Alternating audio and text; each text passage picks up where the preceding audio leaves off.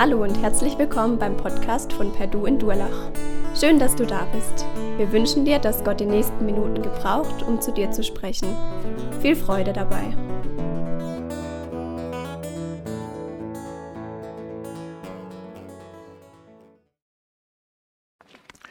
Ich möchte euch heute Morgen ein bisschen mit Wundern beschäftigen. Unser Thema ist ja die Mission Gottes im Umland. Gott führt ungewöhnlich und ich denke, das passt ja für uns. Unser Motto heißt ja in Durlach für Jesus, für dich. Und für mich ist es schon ein Riesenwunder, dass jeder von euch und ich heute Morgen hier sein dürfen. Und zwar möchte ich euch eine kleine Geschichte erzählen, die mir gerade erst passiert ist. Und zwar bei der Arbeit im Krankenhaus. Das ist der Raum, in dem unsere Oberärztin, die Frau Dr. Vögele, die Echos macht vom Herz, also eine Ultraschalluntersuchung vom Herz, ob es richtig funktioniert. Und es ist unsere Abteilung von der EKG, dass wir diesen Raum jeden Tag, jeden Morgen, bevor sie die Arbeit antritt, putzen. An diesem Morgen war ich derjenige, der da oben geputzt hat. Man putzt also die ganzen Flächen, die Geräte, unter anderem auch diesen Sauerstoffspender für Patienten, die keine Luft bekommen. Da sieht man noch ein bisschen größer. Und schön ist es, wenn ihr euch mal dieses Gefäß hier oben anguckt. Das ist so ein Übertopf, der die Skala innen drin schützt. Das ist Hartplastik, muss nämlich den Druck von 5 Bar aushalten. Wenn ihr euch jetzt fragt, was sind 5 Bar? Meine Halle hat im Hinterreifen zweieinhalb Bar. Also die Hälfte gerade mal. Das ist der Platz, an dem das Ganze geschah. Ich gehe rein, ich putze, ich fange immer meine Runde links an, arbeite mich über den Computerplatz der Ärztin vor, komme dann an dieses Gerät und bin gerade mal zwei Sekunden weiter, drei Sekunden, lässt hinter mir einen Riesenschlag und ihr seht schon, ich halte die Splitter von diesem Gefäß in der Hand. Also ich bin wirklich aus dem Stegreif einen Satz gehüpft, als das den Schlag gelassen hat. Und dann wurde mir bewusst, schaut euch mal an, das Ding ist direkt in Augenhöhe. Oder in Halshöhe. Ich bin ja Trainer für Selbstverteidigung. Hier ist die Halsschlagader. Und diese Teile, ihr seht, die waren so scharf wie Messer. Wäre ich davor gestanden in dem Moment, als ich dieses Glas geputzt habe, ich weiß nicht, wie ich dann heute hier hätte stehen sollen. Ne? Und deswegen möchte ich euch ein bisschen Wunder mit reinnehmen. Denn Wunder erleben wir jeden Tag. Es ist schon ein Wunder, dass man gesund ist, morgens aufsteht, zur Arbeit geht und abends wieder heimkommt. Aber ich fand auch das Wunder vom Imi so schön letzte Woche, wie er unseren Olli eingeführt hat. Habt ihr es gemerkt? Imi hat uns still und heimlich in die Sippenhaft genommen. Dadurch, dass wir einen neuen Mann hier haben und seine Familie kennenlernen wollten und die Art, wie er predigt, waren viele da. Und Imi hat die Gunst der Stunde ganz raffiniert genutzt. Der ist ein richtig schlauer Fuchs. Und wie in der Ehe haben wir gesagt, ja, mit Gottes Hilfe. Also, wenn euch in Zukunft irgendwas nicht passt an der Art, wie Olli vielleicht seinen Dienst hier bei uns versieht, dann einfach mal Füße stillhalten und fragt euch selber, habt ihr alles dazu beigetragen, dass Olli hier ankommt und seinen Dienst machen kann an uns? Ich habe gelernt vom Immi, wusste ich nicht, dass Schafe die einzigen Tiere sind, die man führt und nicht treibt. Ja? Helft ihm, uns zu führen, dahin, wo Gott uns haben möchte. Und dann möchte ich euch auch gleich noch ein bisschen warnen, Olli hat nämlich in mir und meinen Jungs einen Bodyguard. Ja, tätowierte Männer müssen einfach zusammenhalten, oder Olli? Aber Schwarz beiseite, seine Antrittspredigt war für mich der Hammer. Die hat mich fast die ganze Woche über begleitet. Und am stärksten hat mich seine Frage beschäftigt, was ist der Treibstoff in deinem Leben? Was treibt dich an? Und ich weiß nicht, ob ihr euch auch so viel Gedanken darüber gemacht habt wie ich. es kam ja raus, dass im Leben von Stephanus der Treibstoff, der ihn antrieb, die Liebe zu Jesus war, aber dass er darüber hinaus auch fest in Gottes Wort verwurzelt war. Und dadurch konnte ihn der Heilige Geist auch als so ein geniales Werkzeug für den Dienst dort in Jerusalem verwenden. Ich habe mich in der letzten Zeit viel mit Menschen unterhalten dürfen, Christen und Ungläubigen. Und viele hatten Fragen an mich. Manchmal hat man sich auch einfach getroffen und über Gott und die Welt geredet, wie man so schön sagt. Aber früher oder später kam das Gespräch immer wieder auf Gottes Wort, die Bibel, zurück. Warum? Die Leute in dieser Welt, du hast es so schön gesagt, Wacher, suchen Orientierung, suchen klare Wegweisung. Aber so richtig finden tun sie sie nicht. Zumindest nicht das, was man im Mainstream findet, was in Nachrichten kommt, das macht einem, wie du gesagt hast, eher depressiv. Und deswegen finde ich es viel schöner, dass wir diese Hoffnung haben. Manche haben mich gefragt, warum greift Gott nicht ein? Warum tut er dies nicht? Warum lässt er dieses zu? Bin ich ihm überhaupt wichtig bei all dem, was in meinem persönlichen Leben passiert? Wo ist er denn in meinem Leben zu sehen? Warum erlebe ich so wenig mit Gott? Und merkt ihr was, liebe Geschwister? Ganz schnell werden aus den Fragen Anklagen. Wir klagen Gott an, weil er nicht so handelt, wie wir uns das vorstellen. Weil er nicht einfach wie so ein Getränkeautomat ist, wo ich mir das Getränk aussuche, schmeiße mein Geldstück rein und ziehe mir unten mein Getränk raus. Aber wäre das so ein Gott, für den es sich zu arbeiten lohnen würde, zu dienen lohnen würde? Wäre das ein Gott, den wir unseren Mitmenschen anbieten könnten als Hilfestellung aus unserem Alltag?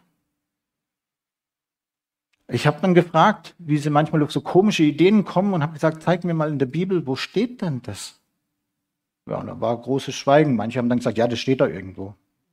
Aha, es steht da irgendwo. Ja. Und wenn man ein bisschen nachgehakt hat, kam dann das große Schweigen. Leute, glaubt doch bitte nicht, dass Bibellesen eine Pflichtübung ist für die Hauptverantwortlichen dieser Gemeinde. Für den Olli, für den Imi, für Priscilla, Micha, Thomas. Es ist unser Job, die Bibel zu lesen. Mindestens täglich, wenn nicht öfter. Wie sonst wollt ihr ein Werkzeug in Gottes Hand werden? Ich möchte euch ein Geständnis machen und es ist wirklich nichts zum Angeben sondern es beschämt mich eher. Viele Jahre habe ich unter euch als Christ gelebt. Kam sonntags hierher, habe die Predigt genossen, die Musik, die Gemeinschaft mit euch und dann bin ich wieder heim. Habe aber die ganze Woche über meine Bibel auf dem Regal verstauben lassen. Hier in der Gemeinde habe ich mitgeschrieben, weil wenn ich das nicht mache, dann komme ich auf dumme Ideen. Ich bin da nicht so lang konzentrationsfähig. Dann mache ich blöde Sachen, vielleicht mit den Haaren meiner, mit der Frau, die vor mir in der Reihe sitzt oder so. Ja, deswegen schreibe ich immer mit, aber den Rest der Woche habe ich nichts mehr gemacht mit der Bibel. Ja. Und erst als Gott mich in den Dienst berufen hat, Präsident von so einem Motorradclub zu werden, da wurde mir klar, wie soll ich denn meinen Männern ein guter Hirte sein? Mit welchem Recht dürfte ich denn Präsident sein und sie führen, wenn ich mich nicht selber von Gott leiten lasse, mich von Gott korrigieren lasse? Welche Aktionen soll man starten? Welche Party soll man besuchen? Jetzt planen wir für Oktober oder Mai nächsten Jahres einen Motorradfahrergottesdienst bei uns. Ja. Aber will das Gott? Sollen wir das in Angriff nehmen? Da fragen wir jetzt gerade. Wenn ich das nicht mache, mich mit der Bibel und Gottes Wort beschäftigen, dann bin ich quasi im Blindflug unterwegs. Wie ein Flugzeug in einer Nebelwand ohne Radar. Ihr habt keine Ahnung, wohin die Reise geht. Und ich kann euch sagen, nachdem ich jetzt seit eineinhalb Jahren viel mehr in der Bibel lese, also wirklich regelmäßig, dass es euch was bringt. Das verändert euch. Das ist ein Experiment, das ich quasi mit mir selber gemacht habe. Inzwischen macht auch noch ein anderer Mann aus meinem Motorradclub mit. Und das ist tatsächlich so. Es verändert uns. Ich habe meine drei Frauen gefragt, was hat sich verändert? Oder merkt ihr überhaupt eine Veränderung? Und sie haben alle drei gesagt, dass ich ruhiger geworden bin, entspannter, gelassener. Und das ist in dieser stressigen, turbulenten Zeit doch schon mal ein Riesenvorteil, oder? Ich stehe zum Beispiel regelmäßig früh auf, damit ich morgens vor der Arbeit meine Bibel lesen kann. Warum? Weil da ist noch ruhig. Ich komme aus der Nacht, ausgeschlafen, setze mich an den Tisch, schlag meine Bibel auf, trinke einen Kaffee und lasse Gottes Wort auf mich wirken. Denn ich trage eine große Verantwortung als Ehemann, als Vater, als Mitglied dieser Gemeinde hier, als Präsident von einem Motorradclub oder auch für die Schüler in meiner Selbstverteidigung. Und ob ihr es glaubt oder nicht, zwischen den Schlagabtäuschen, Tausch mit den Pratzen und den ähm, Polstern, da findet Gott tatsächlich immer wieder einen Anfang für ein kleines Gespräch oder wo ich einfach ganz konkret von Gott weitererzählen kann. Oder so wie an der Weihnachtsfeier, da braucht es keine Einladung, da kann ich einfach sowas sagen von Gott.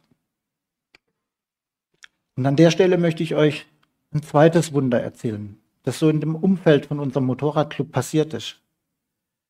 Da hat es eine Frau, die uns sehr oft hilft, wenn wir Hilfe brauchen zum Päckchen packen oder vorbereiten für Aktionen oder verteilen von Sachen. Und die hilft uns sehr oft. Wir haben viele Menschen, die zu uns kommen zum Motorradclub, einfach um die Bibel mit uns zu lesen, zu beten, mit uns ihre Sorgen und Nöte zu teilen und wo wir können, helfen wir auch gern. Und das ist so schön die Frau hat sich durch die Gespräche bei uns daran erinnert, dass es heißt, dass wir mit allen Bitten zu Gott kommen dürfen. Denn ihr Auto ist ziemlich alt gewesen und kaputt gegangen. Und sie hat angefangen, Gott zu bitten, ihren Auto zu zeigen, dass sie sich leisten kann. Weil wie jeder von uns braucht sie ein Auto, um zur Arbeit zu kommen. Und vor ein paar Wochen, kurz vor Weihnachten, sitzt sie bei uns, wo wir das letzte Mal uns im alten Jahr getroffen haben, im Bibelkreis, strahlt über das ganze Gesicht und sagt, ihr glaubt nicht, was mir passiert ist, Gott hat mir ein Auto geschenkt. Und ich sage, was? Geschenkt? Also Gott ist groß, aber schenken ein ganzes Auto. Ja, vielleicht so ein Matchbox-Auto, ne? 3,50 Euro oder so. Nee, tatsächlich war es irgend so ein VW Elektro, Elektroauto, also nichts Billiges. Und sie hat nicht mal Lotto gespielt. Das ist das Wunder. Es gibt eine Bank, da ist, wenn man ein Konto bei der Bank hat, die Kontonummer, die Losnummer. Hat sie noch nie drüber nachgedacht. Und kurz vor Weihnachten ruft ein Mitarbeiter an und sagt, herzlichen Glückwunsch, Sie haben ein Auto gewonnen. Ist Gott groß? Höre ich von euch ein Praise the Lord? Ja, ja eben. Hm. Aber Olli hat uns auch gezeigt, dass es eine andere Seite geben kann wenn man mit Jesus unterwegs ist. Stephanus war ja sozusagen der zweite Märtyrer gleich nach Jesus. Und Olli hat uns so wunderschön die Bibel ausgelegt. Stephanus hat alles richtig gemacht. Wenn man sich den Text durchliest, er hat den Leuten von Jesus erzählt, Wunder vollbracht, geheilt. Das Einzige, was sie gegen ihn machen können, ist Zeugen aufstellen, die Falschaussagen machen. Und ich kenne mich, wenn mir jemand mit sowas kommt, dann. Aber was macht Stephanus? Ganz anders. Als er sich verteidigen darf, holt er nicht mit der großen Keule aus gegen die, die ihn verleumden, sondern er erklärt denen, die eigentlich von Berufswegen, den Schriftgelehrten, den hohen Priestern, denen erklärt er, dass sie eigentlich das Wort Gottes besser kennen sollten. Und er legt ihnen die Schrift aus Beginnend bei Abraham, Jakob, Josef, Moses, Josua, David, Salomo bis zu Jesus. Und ihnen fällt nichts anderes ein, als sich so aufzuregen darüber, dass er wohl besser unterrichtet ist als sie, dass sie ihn steinigen. Natürlich könnte jetzt Stephanus sauer sein. Gott, warum lässt du das zu? Warum dürfen die das tun? Warum schreitest du nicht ein? Ein Engel würde doch reichen und pfuh, weg sind sie. Nein. Er sagt aber auch nicht, ich verfluche euch, ihr sollt und so weiter. Das war ja bei den Israeliten durchaus möglich, dass man solche Flüche ausgesprochen hat. Aber tatsächlich bleibt Stephanus bis zum Schluss an Gottes Seite. Das hat mich unheimlich berührt. Er bittet seine Peiniger, äh, er bittet für seine Peiniger, dass Gott ihnen diese Tat nicht anrechnet. Höre ich an der Stelle von euch auch ein Halleluja, praise the Lord? Aber deutlich leiser, oder?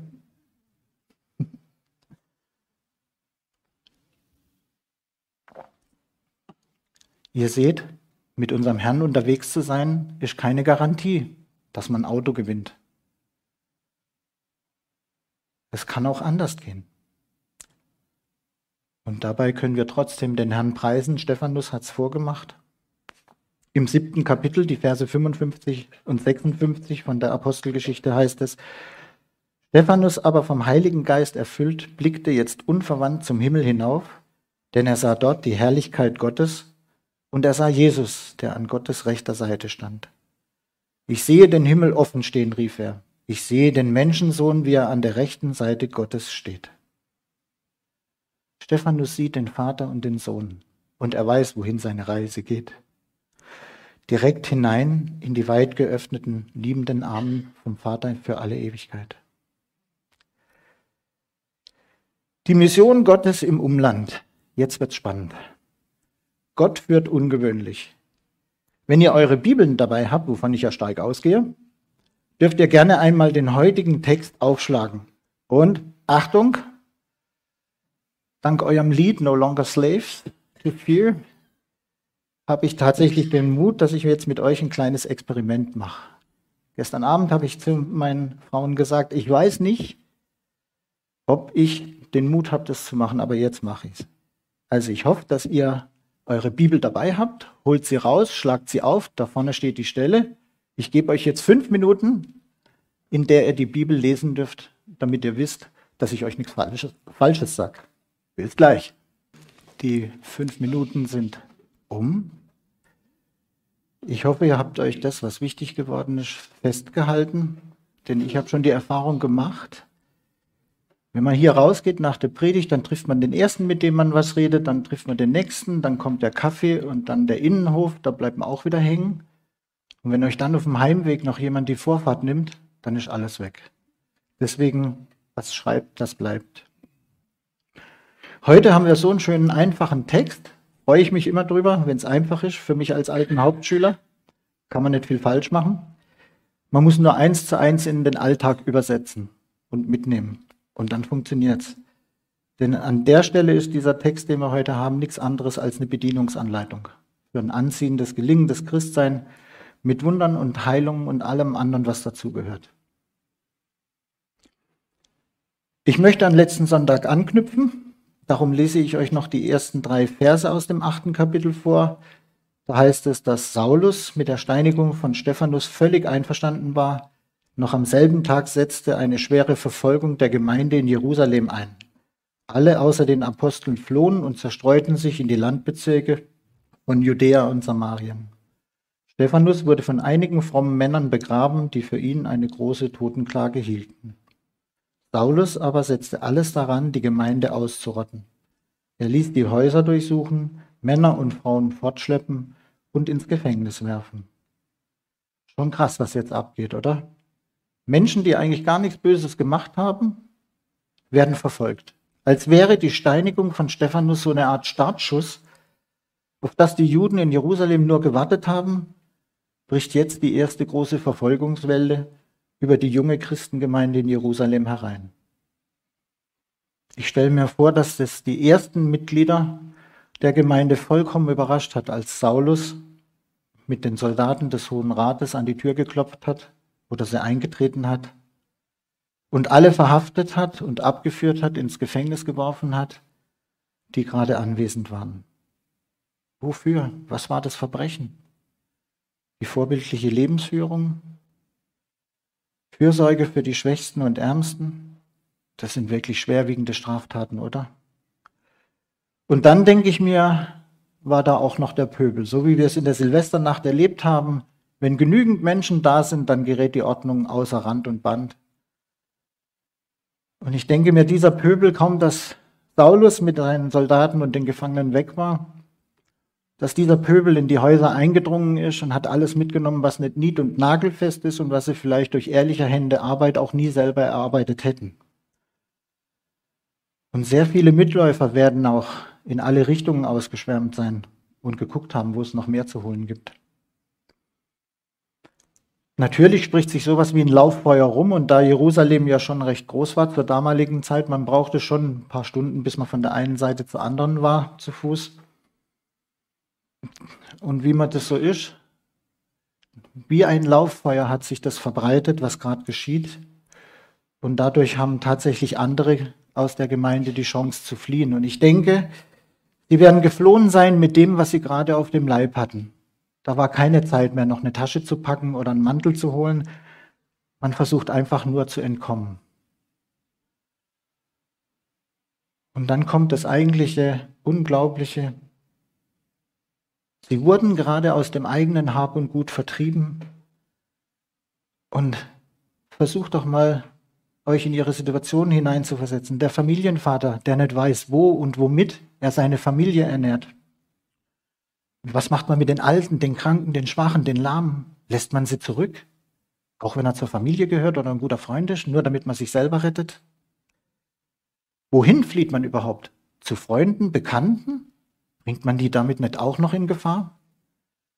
Und wie weit wird sich die Verfolgung ausdehnen? Wie weit muss ich denn abhauen, damit es mich nicht doch noch trifft? Wie geht's wohl den Schwangeren? Wo sollen die entbinden? Wo sind die sicher während der Geburt? Und was meint ihr wohl, wie daher die Stimmung bei diesen Menschen war? Vielleicht anders, als wir es erwartet hätten. Wir lesen im Vers 4, die aus Jerusalem geflohenen Gläubigen verkündeten überall die rettende Botschaft von Jesus. Wie bitte? Unglaublich, oder?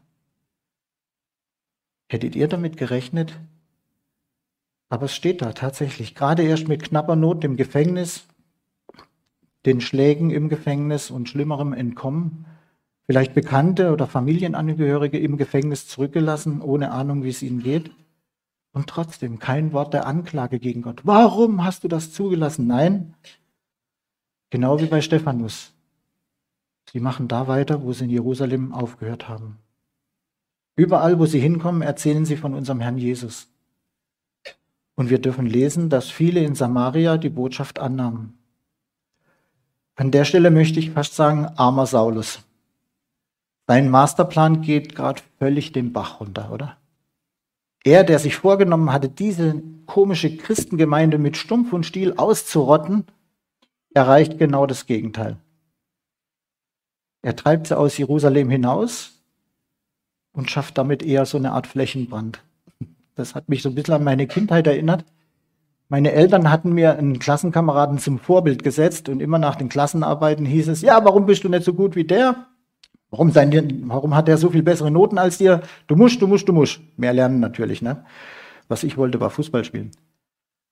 Außerdem hatte dieser Klassenkamerad einen riesen Hammer-Vorteil gegenüber mir. Beide Eltern von ihm waren Lehrer. Also von daher wie will mich damit mithalten können? Geht nicht. Aber dann kam der Tag, an dem dieser Junge im Hochsommer ein paar China-Böller vom Silvester gefunden hat. Und er ist auf die Wiese neben dem Elternhaus gegangen und hat sie abgebrannt, die Böller. Und das Coole war, dass ein paar Tage vorher der Bauer das Feld, also die Wiese gemäht hatte, im Hochsommer. Das Heu war trocken. Ihr könnt euch vorstellen, was passiert. Es fing an zu brennen. Er hat versucht auszutreten, Dadurch gab es Funken. Und genau wie hier in unserem Bibeltext hat sich das Feuer ausgebreitet. Und ich dachte, wenn meine Eltern mir den nochmal vorhalten als Vorbild, dann sage ich ganz cool, okay, ich strenge mich mehr an in der Schule, wenn meine Noten besser sind, darf ich auch Wiesen abfackeln, oder? Pech für mich da, dass meine Eltern sich dann andere Vorbilder für mich ausgesucht haben. Dumm gelaufen. Und jetzt kommen wir zu einem Teil, wo ich, den ich genannt habe, Mission für Dummies. Ihr kennt ja diese Buchreihe, Bücher ganz einfach erklärt für Leute, die es nicht wissen und sich nach Büchern dann richten möchten, um irgendwas zu reparieren oder zusammenzubauen. Und ich habe es jetzt genannt Mission für Dummies in the City, weil unter diesen Flüchtlingen ist auch ein Philippus. An der Stelle ein kleines Achtung. Es ist nicht der Apostel Philipp, Philippus, der zu den Zwölfen gehört, die mit Jesus unterwegs waren, sondern es ist der Philippus, den diese zwölf Apostel berufen haben zum Dienst in der Gemeinde zusammen mit sieben anderen. Sie haben gemerkt, dass die Gemeinde so schnell gewachsen ist und groß geworden ist, dass die Apostel selber ihren eigentlichen Dienst nicht mehr verrichten konnten. Und darum haben sie diese Männer eingesetzt. Apostelgeschichte 6, Vers 5. Mit diesem Vorschlag, eben Hilfskräfte sozusagen einzuberufen, waren alle einverstanden. Sie wählten Stephanus, einen glaubensvollen und mit heiligem Geist erfüllten Mann, dann Philippus, Prochorus, Nikanor, Timon, Parmenas, Nikolas und einen Mann, äh, einen Mann aus Antiochia, der zum Judentum übergetreten war. Diese Männer zeichneten sich dadurch aus, dass sie mit dem Heiligen Geist erfüllt sind und aus dem Glauben heraus leben und handeln. Philippus nun war mit diesen Flüchtlingen unterwegs. Im fünften Vers lesen wir, einer von ihnen, diesen Flüchtlingen, war Philippus. Er kam in eine Stadt in Samarien und verkündete den Menschen dort, dass Jesus der von Gott gesandte Retter ist. Wahrscheinlich war damit die Stadt Sichem gemeint. Hier wohnten die Samariter, die sich von, den, von der Religionsgemeinschaft der Juden in Jerusalem getrennt hatten. Und seitdem hatten die beiden Parteien Stress miteinander. Darum war es damals für die Juden auch so unglaublich, dass Jesus durch Samaria läuft und den Samaritern ebenfalls die gute Botschaft bringt. Und ich finde es auch wieder mutig, dass der Philippus so kurz nach der Flucht aus Jerusalem schon wieder anfängt, öffentlich von Jesus zu erzählen. In den Versen 6 und 8 hören wir, Paaren von Menschen hörten ihm mit ungeteilter Aufmerksamkeit zu. Sie waren beeindruckt von dem, was er sagte, und das umso mehr, als sie die Wunder miterlebten, durch die, ihn, die durch ihn geschahen. Böse Geister wurden ausgetrieben und verließen mit lautem Geschrei ihre Opfer. Es wurden auch viele Menschen geheilt, die gelähmt waren oder andere körperliche Gebrechen hatten. Darüber herrschte große Freude in der Stadt. Wunderheilung. Hat jemand von euch schon mal Wunderheilung erlebt? So viele. Dann erzähle ich euch eine. Und zwar war das auch kurz vor Weihnachten ich habe ein Mitglied aus meinem Motorradclub in München, der hat eine Schwägerin, die ist 38 Jahre alt, hat eine Tochter, alleinerziehend. Und bei der hat man einen Gehirntumor festgestellt. Man hat MRT-Bilder vom Kopf gemacht. Die wurden von vier Fachärzten beurteilt und man sagte, die Frau muss so schnell wie möglich operiert werden. Also hat der Ralf, so heißt er, uns angerufen und hat gesagt, Jungs, betet für meine Schwägerin. Haben wir gemacht in der Hoffnung, dass Gott Wunder tut. Sie bekam Corona in der Woche, in der sie operiert werden sollte. Was heißt es? OP wird verschoben. Ralf hat mich angerufen und wir haben zusammen am Telefon tatsächlich ein bisschen geweint. Wir haben doch gebetet. Warum Corona? Wie kann Gott das zulassen? Da kann doch kein Plan dahinter stecken, oder? Zwei Wochen hatte die Frau Corona, es ging ihr nicht gut. Dann war sie wieder gesund und man hat gesagt, wir können die Operation in Angriff nehmen. Aber weil jetzt zwei Wochen dazwischen liegen und sie diesen Gehirntumor als bösartig und schnell wuchernd eingestuft haben, wollten diese vier Spezialisten neue Bilder haben vom MRT. Und dann haben sie die Bilder gemacht. Und die gleichen vier Spezialisten haben die gleiche Frau mit dem gleichen MRT-Bildern, also zwei Wochen vorher, zwei Wochen nachher, beurteilt. Und jetzt kommt das Wunder. Der Tumor war fast völlig weg.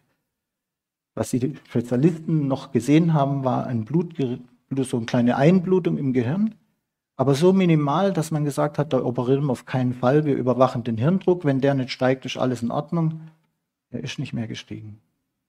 Die Frau ist gesund.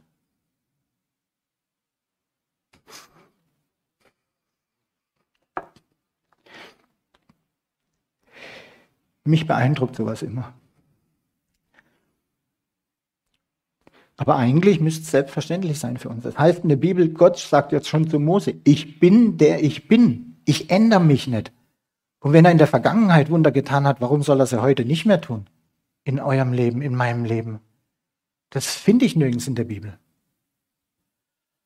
Und unser Philippus brauchte auch solche Art von Wundern, weil in dieser Stadt gab es ja den Zauberer Simon. Der hat über Jahre hinaus in dieser Stadt mit seinen okkulten Zauberkünsten das Klima so versaut und die Leute regelrecht in seinen Bann geschlagen. Egal, steht extra in der Bibel, ob die Leute einfach gestrickt waren oder hochgebildet waren. Alle hat er fasziniert mit seinen Zauberkunststücken. Er hat sie regelrecht um den Verstand gebracht, heißt es. Und dabei wussten doch auch die Leute von Samarien, was, in der Bibel steht. Im fünften Buch Mose, Kapitel 18, Vers 10 heißt es, niemand von euch darf seinen Sohn oder seine Tochter als Opfer verbrennen, niemand soll wahrsagen, wahrsagen, zaubern, Geister beschwören oder Magie treiben. Das war die Warnung von Gott für sein Volk. Und sie gilt auch heute noch, nämlich uns seiner Gemeinde, also Hände weg von Horoskopen, Wahrsagern, esoterischer Lebensberatung und ähnlichem. Philippus darf nun in der Kraft vom Heiligen Geist noch größere und noch erstaunlichere Wunder tun als Simon und kann dadurch die Menschen fürs Evangelium gewinnen. Und da die Menschen dieser Stadt Philippus Glauben schenken, wie es heißt, ließen sich Männer und Frauen taufen. Lukas, der war ja Arzt von Beruf und hat ganz genau aufgeschrieben, was, er, was, ihm, was ihm Zeugen berichtet haben. Und daher fällt einem auf, wenn man den Text näher betrachtet, dass sich die Leute taufen lassen, dass sie zum Glauben kommen, aber dass etwas ganz Entscheidendes dabei wohl gefehlt hat. Ein paar Verse später, nämlich ab Vers 14, lesen wir, nachdem sich die Nachricht von der Bekehrung der Samariter nach Jerusalem äh, rumgesprochen hatte, dass Petrus und Johannes mit in die Party einsteigen. Sie kommen nämlich nach Samarien und da heißt es dann, als die Apostel in Jerusalem hörten, dass die Samaritaner Gottes Botschaft angenommen hatten, schickten sie Petrus und Johannes zu ihnen. In der betreffenden Stadt angekommen, beteten die beiden für sie, baten Gott, ihnen den Heiligen Geist zu geben. Denn bis zu diesem Zeitpunkt war der Heilige Geist noch auf keinen einzigen von ihnen herabgekommen. Sie waren nur auf den Namen von Jesus dem Herrn getauft. Zwar getauft, aber ohne Heiliger Geist. Vielleicht lag es daran, dass die Einwohner Samariens einfach den Großen, so nannte man Simon, den Zauberer, sein Beiname war die Kraft Gottes in Person, gegen einen noch größeren, eben den Philippus, ausgetauscht hat. Die Apostel riefen immer zur Umkehr, tut Buße, kehrt ab von euren schlechten, falschen Wegen. Vielleicht hat es Philippus verpasst, diesen Ruf zur Umkehr, der Herzenserneuerung auszusprechen. Denn wie nötig muss dieser Ruf dort gewesen sein, in diesem okkulten, verseuchten Gebiet? Da muss man zuerst mal reinen Tisch machen. Ich denke, keiner von euch würde in seine Traumwohnung einziehen, wenn da vorher der Mieter nicht ausgezogen ist und man nicht gründlich sauber gemacht hat, vielleicht auch noch so ein, zwei Flaschen Sakrotan verbraucht hat, damit auch wirklich alles sauber ist. Und so ist es mit unserem Herz auch nicht anders. Und das tut weh. Und es fällt uns nicht leicht, wenn der ganze Schmutz, den wir in unserem Inneren mit uns tragen und den wir hinter so mühsam aufgerichteten Fassaden voneinander verstecken, wenn der plötzlich ans Licht kommen muss damit wir heil werden, damit wir gesund werden. Wenn wir anderen Menschen unsere Fehler und Versagen eingestehen müssen und sie um Vergebung bitten. Und genau so eine Grundreinigung kann heute Morgen in deinem Herzen geschehen. Egal, ob du schon eine Zeit lang mit Jesus unterwegs bist und die tägliche oder wöchentliche Reinigung einfach nur mal ein bisschen hinten angestellt hast, oder ob du bis jetzt noch überhaupt nichts mit Jesus zu tun hattest. Vielleicht hatten dich andere Dinge mehr beschäftigt. Der Beruf, die Karriere, der Arbeitsplatz, Beziehungen, was auch immer. Dann habt ihr heute Morgen die Chance, zu Jesus zu kommen und reinen Tisch zu machen. Bekenne ihm deine Schuld, dein Versagen. Und du wirst sehen, dein Leben wird sich von Grund auf ändern. Deine Herzenshaltung wird sich verändern. Auch der Zauberer Simon, erstaunlicherweise, hat sich taufen lassen und schlich die ganze Zeit um Philippus herum. Im Vers 13 heißt es dazu, auch Simon kam zum Glauben, ließ sich taufen, von da an wich er Philippus nicht mehr von der Seite. Die Wunder, die er miterlebte und in denen sich Gottes große Kraft zeigte, ließen ihn nicht mehr aus dem Staunen herauskommen.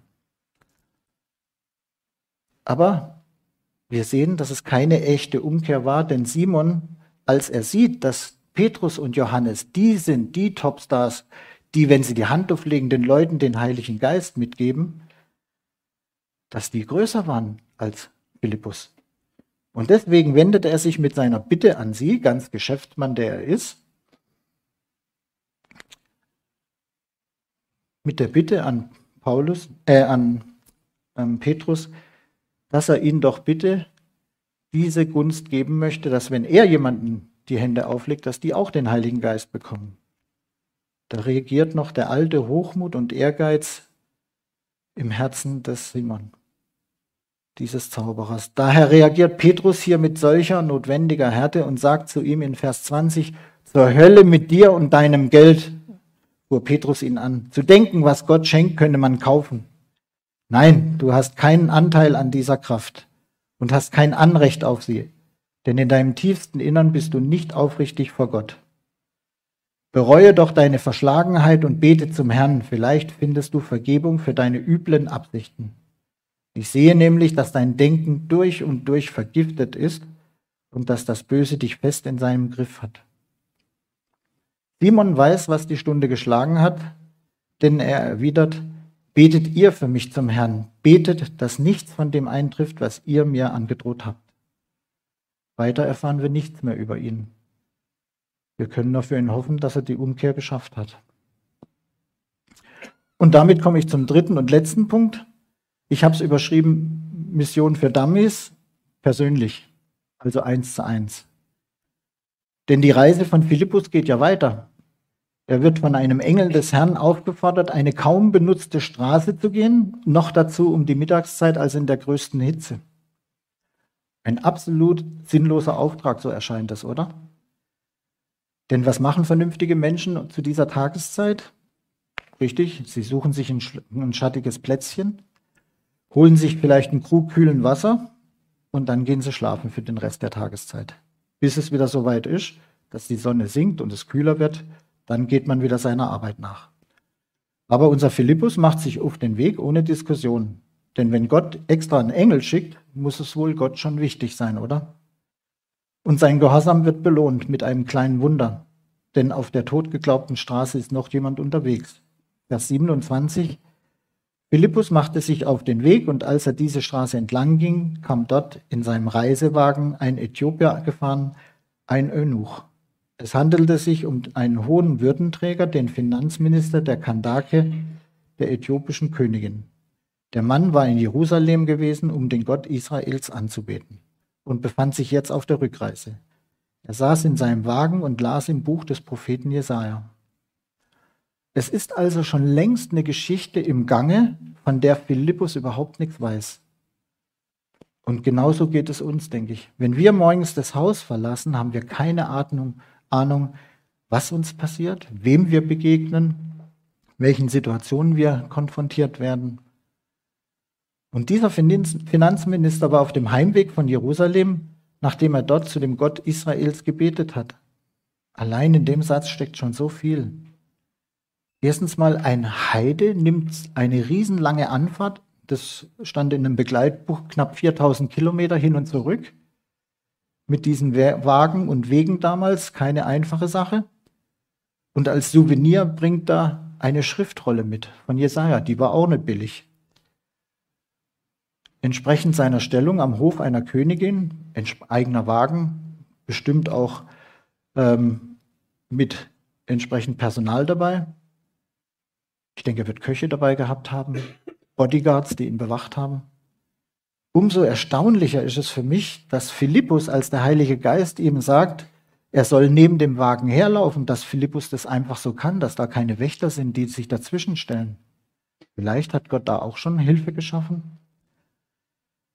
Und nach der damaligen Lebensweise liest dieser Finanzminister laut in seiner Schriftrolle.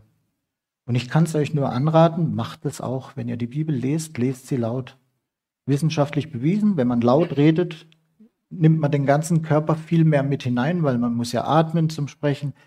Und das Gelesene setzt sich viel besser in eurem Kopf ab und hoffentlich auch in eurem Herzen. Und man kann auch nicht gut missionieren, wenn man seine Bibel nicht beherrscht. Und bestimmt war Philippus überrascht, als er hörte, was der Mann las, einen alten Propheten Jesaja, eine ziemlich komplizierte Textstelle, die er auch natürlich nicht verstand. Und Philippus ergreift die Gunst der Stunde und beginnt eben ausgehend von dieser Textstelle bei Jesaja, dem hochgestellten Beamten, die freimachende Botschaft von Jesus zu erzählen. Zum Glück ist die Straße öde und leer. Niemand stört die beiden. Wie viele Fragen wohl der reiche Mann hatte und welche, das erfahren wir hier nicht. Aber das Wunder geschieht. In Vers 37 und 38 heißt es, als sie nun ins Gespräch vertieft die Straße entlang fuhren, kamen sie an einer Wasserstelle vorbei. Hier ist Wasser, rief der Äthiopier. Spricht etwas dagegen, dass ich getauft werde?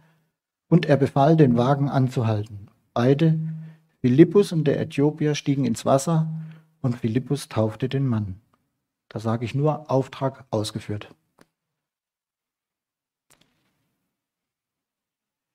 Danach hören wir noch, dass der Äthiopier seinen Weg fröhlich weiterzog und dass Philippus vom Heiligen Geist an seinen nächsten Einsatzort gebracht wurde.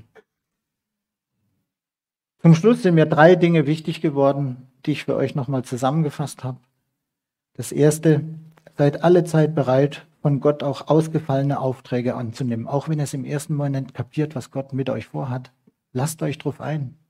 Es ist ein roter Faden, der sich durch die Bibel zieht. Man muss immer erst den Schritt im Vertrauen machen mit Gott und dann sieht man, dass Gott dabei ist und schon vorbereitet hat und dass man nicht alleine unterwegs ist. Und macht nicht lange erst Rücksprache und versucht noch den Imi anzurufen oder den Olli, ob das jetzt wirklich dran ist für euch oder so, sondern sagt einfach, ja, ich mach's. Das nächste, lest eure Bibel so oft wie möglich, damit ihr für solche Momente vorbereitet seid und man euch nicht überrascht.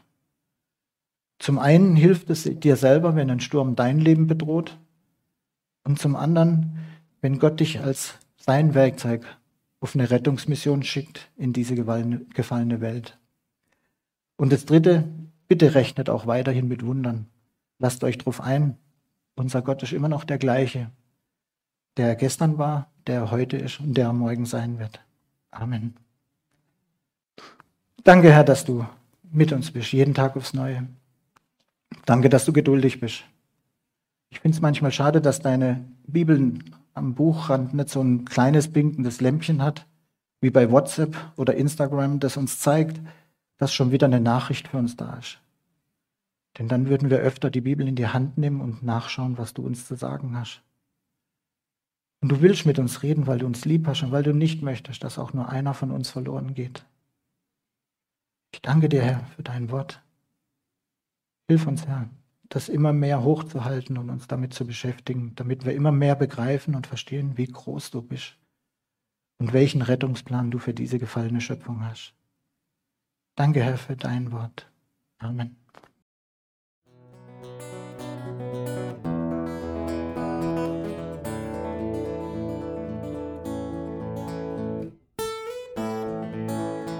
Wir hoffen, der Podcast hat dir weitergeholfen. Falls du noch Fragen hast, besuche gerne unsere Homepage unter www.per-du.church. Hier findest du alle wichtigen Infos zur Gemeinde und zum Glauben. Tschüss und bis zum nächsten Mal.